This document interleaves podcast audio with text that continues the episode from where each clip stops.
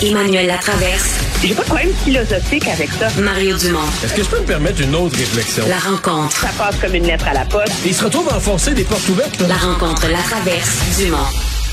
Bonjour Emmanuel. Bonjour. Alors, t'as suivi toute la journée ces travaux du Comité permanent des transports de la Chambre des communes. Euh, Est-ce qu'on a découvert, compris, expliqué des choses concernant ces cafouillages des compagnies aériennes durant les fêtes?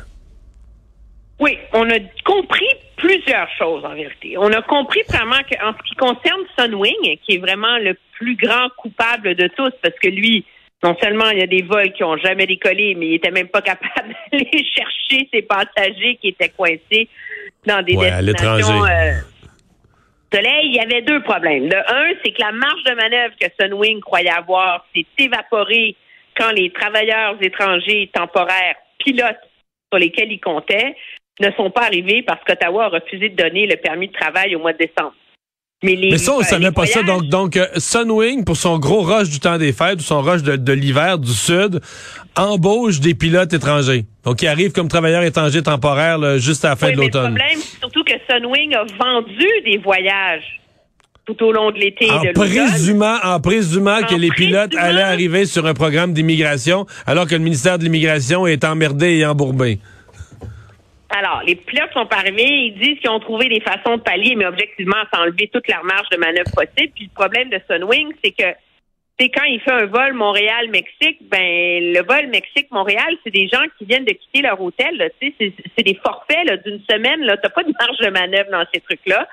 Euh, L'autre chose qu'on a appris surtout, c'est que on blâme beaucoup les compagnies aériennes pour la piètre qualité de leur communication avec leurs passagers. Puis ça, je pense que ils ont tous fait leur mea culpa là- là-dessus. Je peux pas croire qu'ils sont encore à essayer de comprendre qu'il faut traiter des passagers comme des êtres humains puis que d'envoyer des tweets et, des, et de parler aux médias, ce n'est pas ça, communiquer efficacement avec tes clients. Mais bon, Avec un client Mais qui a payé 1000 pièces là.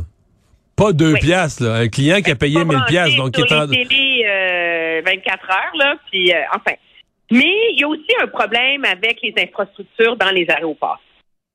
Et euh, et ça c'est clair. Donc euh, le problème par exemple à Vancouver où on pouvait pas dégager les ce qu'on appelle les, les ponts là, tu sais les espèces de passerelles là, qui partent de l'aérogare vers euh, euh, qui étaient complètement gelés. Puis le problème, c'est que si on peut pas faire ça, les passagers peuvent pas débarquer. Si les passagers peuvent pas débarquer, les autres peuvent pas rembarquer. Puis l'avion qui vient d'atterrir, ben, il est pogné sur la piste parce que tous les avions qui sont supposés bouger de leur euh, de leur euh, je dis leur gate. C'est quoi on dit en français? J'ai comme un anglicisme. Leur, Ouais, leur le, porte. le- ouais, le quai, Leur le quai d'embarquement, débarquement. là. Oui. Ben, alors là, alors ça fait comme un cercle vicieux euh, sans nom. Puis il y a eu un peu ce problème-là euh, un peu partout. Alors, les compagnies aériennes disent euh, faut partager la responsabilité avec les aéroports. Les aéroports disent euh, ça nous coûte trop cher de loyer, l'argent de nos loyers, on devrait les remettre dans nos infrastructures. Donc, il y a un problème plus profond là, que juste l'arrogance de nos, de nos compagnies aériennes dans le système. Ça, c'est clair. La bonne nouvelle, parce qu'il y en a quand même, faut les souligner, des fois on est trop négatif, c'est que le ministre nous a dit deux choses aujourd'hui. Premièrement, oyez, oyez, tout passager, les compagnies aériennes ne peuvent plus utiliser le prétexte de la sécurité pour ne pas vous dédommager si un vol est annulé parce Mais que ne peuvent plus, par euh, ne peuvent plus, ne peuvent plus. Emmanuel, la loi a changé ou lui, lui, il Ben change? non, le, le ministre dit que c'est un jugement de, de l'Agence des transports du Canada et que donc ils n'ont plus le droit de faire ça. OK. Alors, sachez-le, parce qu'on ne le savait pas, puis il y a pas mal de monde qui se sont fait jouer le tour. Et la deuxième chose qui est probablement la plus importante, c'est que le gouvernement s'engage à revoir la charte des passagers aériens et sa réglementation, entre autres, changer le fardeau de la preuve. Que le fardeau de la Mais preuve ça, au Canada, c'est complètement débile. C'est toi, comme passager, qui dois démontrer que c'est ton transporteur qui est responsable. Quand c'est lui qui a toutes les données à sa disposition, puis que toi, tu es Monsieur Trucmuche à l'aéroport avec euh, ton billet d'avion. là. Mais le problème, là, c'est que ça va prendre du temps de se mettre en œuvre. Le ministre va déposer un projet de loi dans le courant du printemps. Penses-tu vraiment que le projet de loi va être adopté d'ici le mois de juin? Non, mais la réglementation du ça a de loi pris la dernière fois. Quand ils ont la charte des voyageurs qu'on a à l'heure actuelle, je pense que ça a pris deux ans. L'ensemble du processus, le dépôt, adoption par le Parlement, parce que le, le jour où ça a été adopté, c'était pas tout de suite en vigueur. Ils ont dit, on a besoin de temps là, pour l'implanter, le mettre en vigueur. Euh, ça avait pris pas mal de temps. Et euh, mais, mais là, euh, je comprends quand tu changes une loi de l'ancien gouvernement, bon, c'est pas pire. Tu dis l'ancien gouvernement n'avait pas fait une bonne loi, moi je la corrige.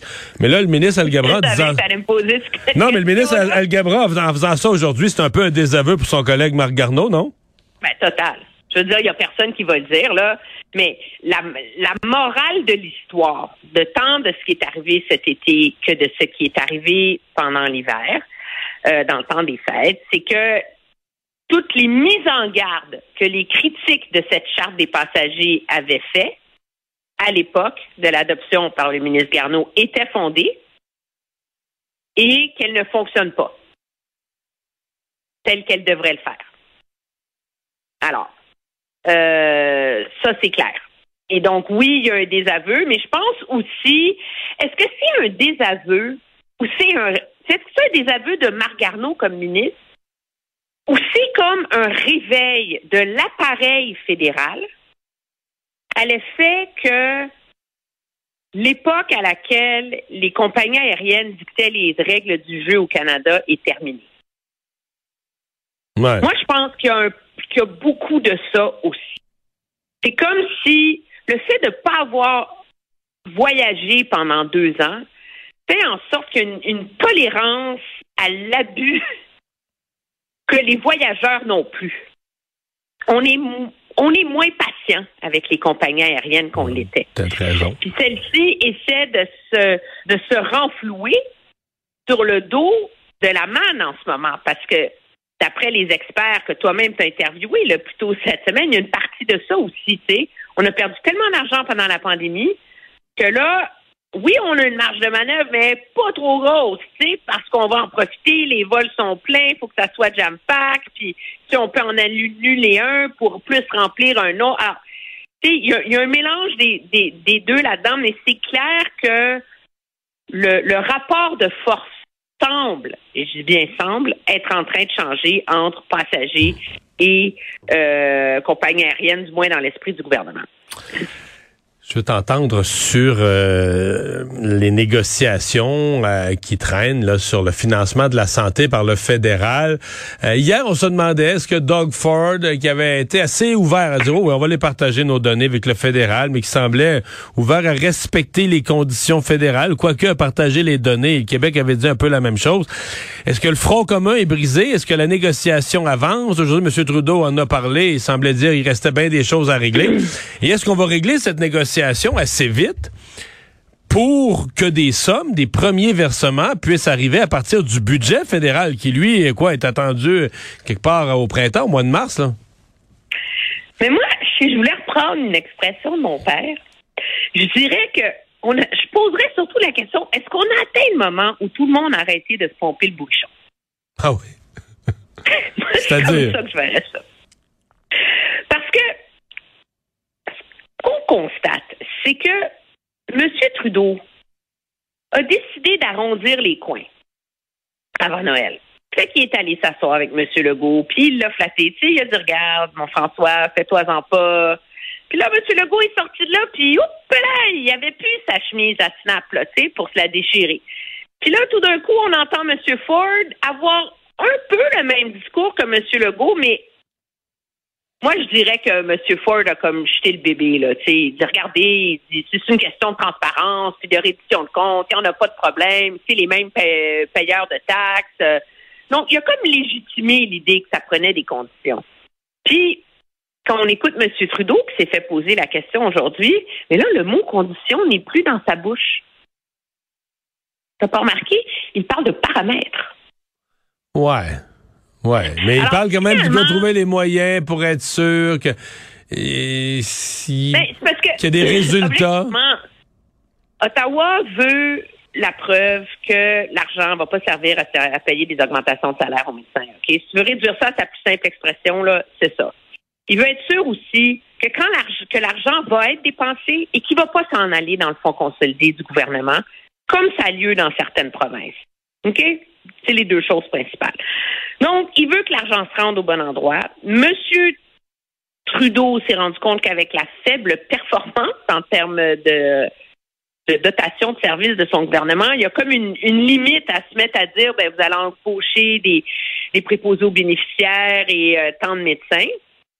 Dans la dernière année, toutes les provinces, ou presque, ont développé des plans de réforme de leur système de santé et des plans de ressources humaines pour leur système de santé.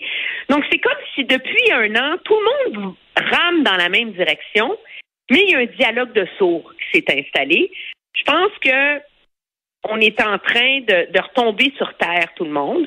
Le fédéral de mettre un peu d'eau dans son vin, parce que là, c'est le temps de négocier. Puis les provinces euh, ont fait leur devoir très sérieusement. Donc, c'est ça qui fait que M. Legault va être capable de s'en sortir en disant ben moi, j'ai pas cédé aux conditions d'Ottawa, mais mes données sont déjà publiques, tu sais. Puis là, M. Ford semble ouvert à partager des données. Fait c'est comme si tout le monde trouve un prétexte pour ramer dans la même direction parce qu'objectivement, tout le monde s'est rendu compte que politiquement, il y a peut-être juste au Québec où il y a un appui de la population derrière un premier ministre qui serait qui tiendrait tête à Ottawa. Mais dans les neuf autres provinces du pays, il n'y a aucune tolérance à ça. Ouais. Mais même au Québec, je pense que oui, les gens sont plus sensibles au respect des juridictions, tout ça. Mais au fond, les gens, euh, les gens espèrent vraiment que le, que l'affaire se règle. Euh, la situation de la santé est pas facile au Québec non plus là. Fait que euh, c'est très problématique. Ce qui est intéressant, c'est la question de l'échéancier. Euh, moi, j'ai eu quelques clarifications là-dessus aujourd'hui. Euh, oui, c'est sûr que le budget fédéral qui va être présenté fin mars, début avril, en général, c'est dans les dates fédérales, euh, c'est une échéance. et donc, M. Trudeau va rencontrer son conseil des ministres. Il y, a une, retraite du conseil des ministres, pas la semaine prochaine, mais l'autre, donc la semaine du 23 janvier à Hamilton où on va discuter de ça. Ça va être un des items à l'agenda. Parce que Ottawa a son plan, a son entente dans sa tête et a des montants dans sa tête. OK? Donc, Ottawa, il sait où il s'en va, là. Très clairement. Là. Tout ça, c'est attaché dans l'esprit d'Ottawa. Est-ce qu'on va convoquer une réunion avec les provinces quelque part d'ici mi-fin février? C'est un scénario possible. Si les choses vont bien, ça serait ça le scénario. En même temps, du côté d'Ottawa, on me fait remarquer, la réalité, c'est que tout le monde veut que ça se règle. Mais l'argent, les milliards d'Ottawa, là, c'est pas pour la prochaine année financière qui sont en jeu, là. Parce que Ottawa a mis tellement d'argent dans le système depuis deux ans pour rattraper les, attentes. N'oublie pas, M. Duclos a annoncé 200, 2 milliards au mois de novembre. Il y en avait un milliard et demi avant ça, ça, permet aux provinces de faire le travail qu'il faut là, dans pour la prochaine année, année et demie. L'argent n'est pas encore dépensé. Là. Donc, Ottawa croit avoir un peu de marge de manœuvre à cet effet. À suivre. Merci, Emmanuel. À demain. Très bien, au revoir.